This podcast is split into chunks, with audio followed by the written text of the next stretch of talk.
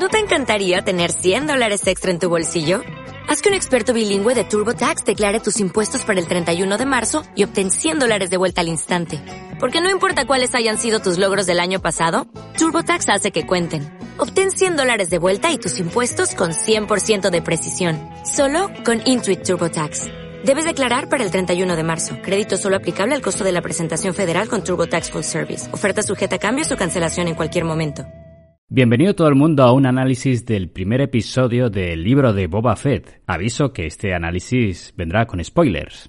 Me ha sorprendido el tono del episodio, que parece que va a ser de la misma serie, ya que se trata de un viaje personal y bastante introspectivo para uno de los personajes más herméticos de la saga de Star Wars. Boba Fett siempre ha sido un icono de Star Wars, tanto para mí como para tantos otros fans, y siempre me había fascinado el misterio que rodeaba a un personaje del que lo único que se sabía era que tenía una armadura molona y que cazaba personas para vivir. De hecho, apenas tenía líneas en la trilogía original. Pero bueno, fue salir y petarlo. Pero primero asentemos el punto de partida de la serie. ¿Dónde y cuándo empieza esta serie? El libro de Boba Fett, o como a mí me gusta llamarla, el libro gordo de Fetete, parte como un spin-off del Mandaloriano, pero la serie transcurre en dos líneas temporales, la que sigue los eventos de la mencionada serie y la que sigue los flashbacks, que es por supuesto muy interesante. A ambas le separan unos seis años, en ambas ha caído el imperio, Jabba el-Hutt, que era el señor del crimen más importante del borde exterior, ha muerto. ¡Ha muerto! Oh, sí dejando un enorme vacío de poder, y Boba Fett ha caído en el estómago de lenta motilidad del Sarlacc.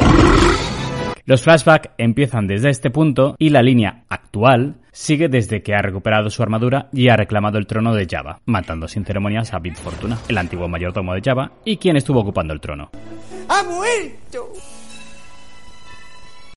La serie, el capítulo, empieza con una estupenda recreación de la sala de audiencias del Palacio de Java, o de Boba, como le quieras llamar. De ahí nos vamos a una sala en la que se ve un tanque de Bacta donde Boba Fett está recuperándose de sus heridas. Entendemos que son las heridas que le causó su estancia en el Sarlacc. Oímos esa especie de cuerno de fondo que el compositor Ludwig Goransson compuso ya en Mandalorian como leitmotiv para Boba, y ahí ya empiezan los flashbacks. Por cierto, añado que aquí parece que el tanque de Bacta será el punto de entrada de los flashbacks, lo cual no está mal metido. En este primer flashback empezamos con reminiscencias de Camino, donde Boba Fett fue clonado y vivió con su padre. Seguimos con el aftermath de la batalla de Geonosis, donde vemos a Boba recogiendo el casco de su difunto padre, tal y como ocurrió y vimos en el episodio 2 El ataque de los clones. Y de ahí damos el salto a las tripas del Sarlacc, donde Boba está atrapado, siendo digerido y asfixiándose. Una especie de pesadilla Lovecraftiana donde vemos otros ocupantes de los que se alimenta el Sarlacc, como ese soldado imperial que, por lo que he podido ver, ya ha levantado cientos de preguntas acerca de dónde pudo haber salido. Pues bueno, Tatooine es un planeta fronterizo y el imperio tiene presencia allí. Ya lo vimos en Una Nueva Esperanza y vimos sus cascos clavados en picas en la primera temporada de Mandalorian. Seguramente Jabba quiso mandar un mensaje a la guarnición imperial, a saber. En cualquier caso, Boba se hace con el tubo de oxígeno del soldado. Por cierto, para los que no lo sepan, los soldados de asalto imperiales tienen trajes diseñados para aguantar en el vacío del espacio y demás, y tienen una reserva limitada de oxígeno. Lo cual nos hace indicar que este soldado no murió asfixiado, sino que antes murió ya bien de hambre, de sed, de aburrimiento o por los ácidos estomacales del Sarlacc. O ya estaba muerto al caer, quién sabe. Nos queda esperar algún cómic o novela que nos lo explique. Con eso se dedica a freír y abrirse paso a las malas desde dentro del Sarlacc, hasta que vemos el exterior y por fin lo que muchos fanses llevábamos esperando desde los 80, el momento en que Boba sale del Sarlacc.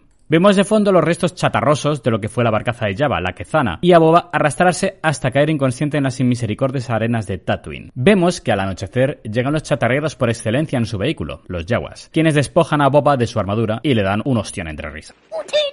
El cazarrecompensas no podía haber caído más bajo. Pues sí, aún podía, porque luego lo encuentran los moradores de las arenas y se lo llevan como un esclavo. Y dirás, ¿por qué los fans llevábamos tanto tiempo esperando por ver este momento? Pues porque era un personaje prometedor y molón, y cayó como un pelele vencido por un ciego. ¿Dónde?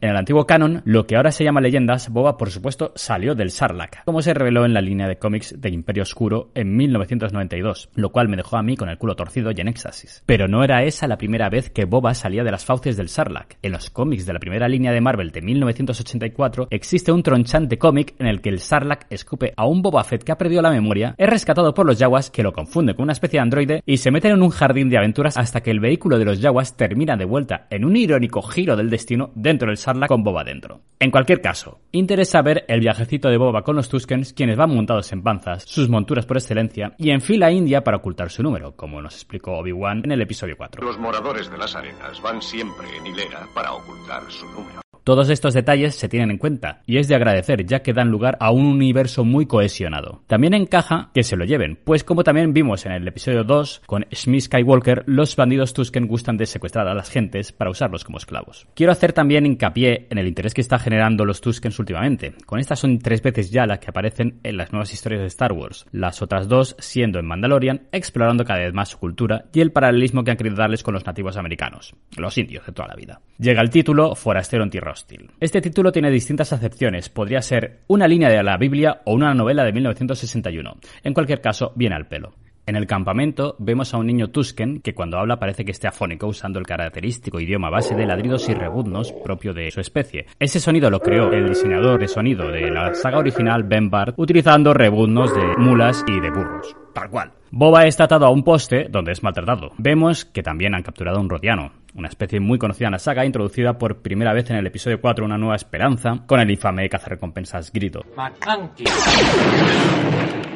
Vemos otros individuos, lo que parece una mujer guerrera, lo cual diferencia a esta tribu de Tuskens de otras, ya que vimos que la del episodio 2 tenía a sus mujeres tapadas en una especie de burka. Vemos las armas tradicionales de los Tuskens, los Gaderfi o Palogafi, a los perretes guardianes que tienen, los Massives, que también vimos en el episodio 2 y en Mandalorian. Nos presentan al jefe de la tribu que lleva un melón negro, como vimos ya en Mandalorian, que es su principal manera de hidratarse. Es interesante, llegado un momento que tiene Boba de escapar, que le ofrece ayuda al rodiano. Esto no deja de sorprender, ya que casi siempre a Boba se le había retratado como a un villano sin escrúpulos. De poco le vale, ya que el idiota alerta a sus captores y fue descapturado y derrotado por la guerrera Tusken, y a la postre humillado. Destaco aquí tres cosas. Cuando Boba escapa y desarma al niño, le podía haber atacado, pero se niega a hacerlo. Igualmente, cuando lucha con la guerrera, esta podía haberle matado, pero también se niega a hacerlo. El plano al niño viendo escapar a Boba es significativo, nos están diciendo que este niño será importante en esta historia.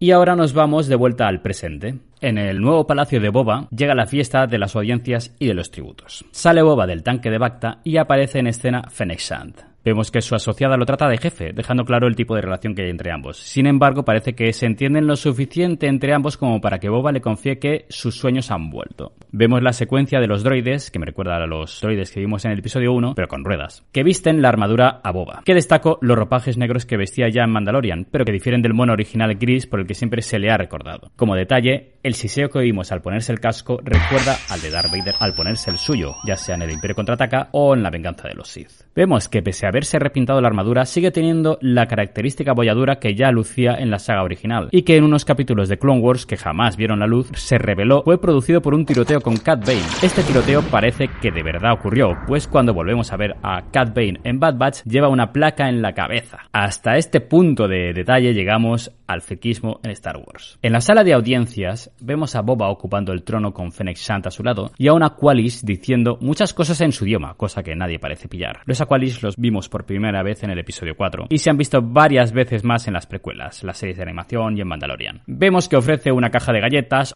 ¡Oh, de galletas!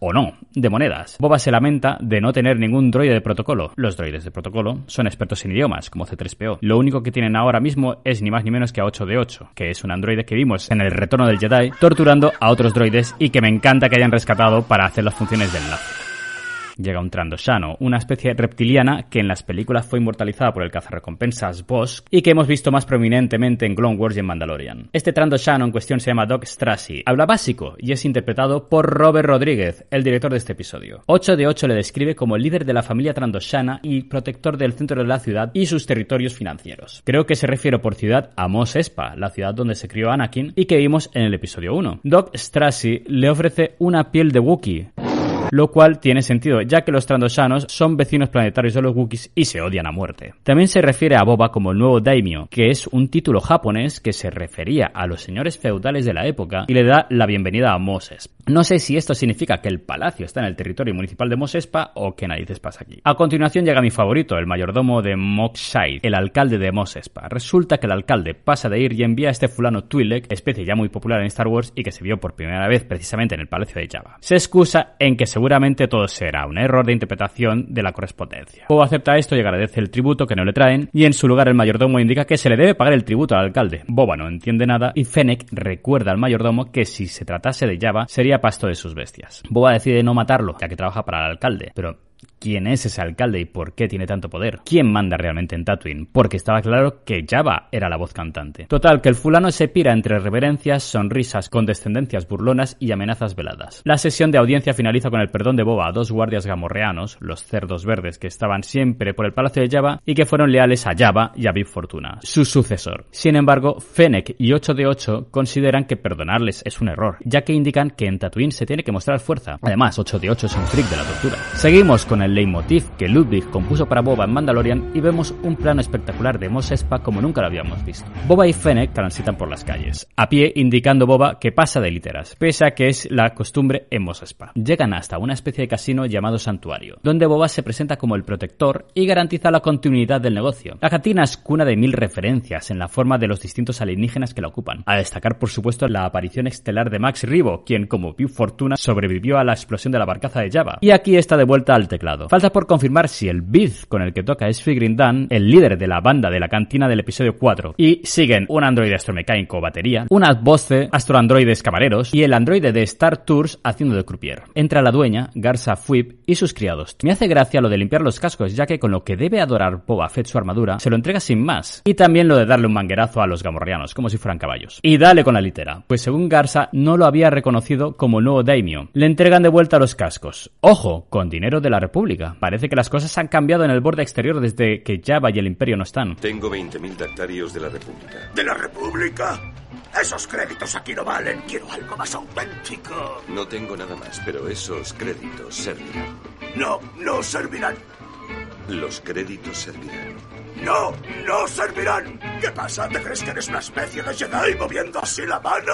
Una vez ya fuera de lo que es el santuario, vemos que las paredes están escritas en Hadís, Boba indica que quiere gobernar no por miedo como Java, sino por respeto. Fennec discrepa, pero poca broma, porque llega una pandilla de asesinos que les ponen las cosas complicadas. Armados con picas eléctricas y escudos de energía, ponen a ambos en jaque, hasta que llegan los gamorreanos repartiendo y rompen la formación, con lo que pueden ya dar cuenta de sus enemigos. Sigue una secuencia por los tejados en pleno estilo parkour,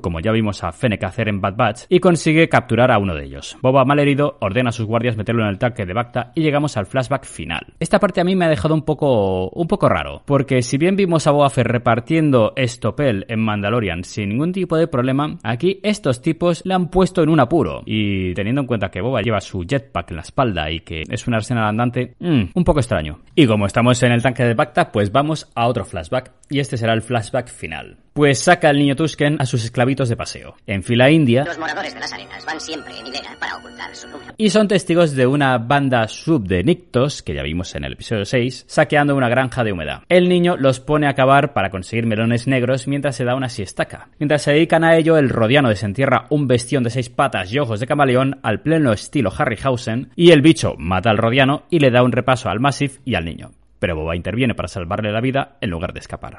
Es muy importante que el perrete no muere. Vuelven los tres al campamento con la cabeza de la bestia y los demás Tuskens creen que el niño ha conseguido vencerla. Sin embargo, vemos al líder de la tribu entender perfectamente lo que ha pasado y darle un melón negro a Fett. Llegan los créditos siguiendo el estilo de Mandalorian, con el arte conceptual y música tipo western para acompañar.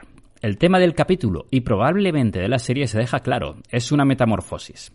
Desde el inicio vemos a Boba Fett caído en desgracia y resucitar para volver a hacerse a sí mismo. Se ven paralelismos en las figuras de los Tuskens, el niño, el guerrero, el líder. Boba pasará por todos ellos. Vemos el niño que fue, en camino, el guerrero que es, en quien se ha convertido y siguiendo los pasos de su padre, y el líder que quiere ser, al establecerse como un nuevo daimyo en Tatooine y llenar el vacío de poder dejado por Java. Una premisa muy interesante y un desarrollo de personaje que promete.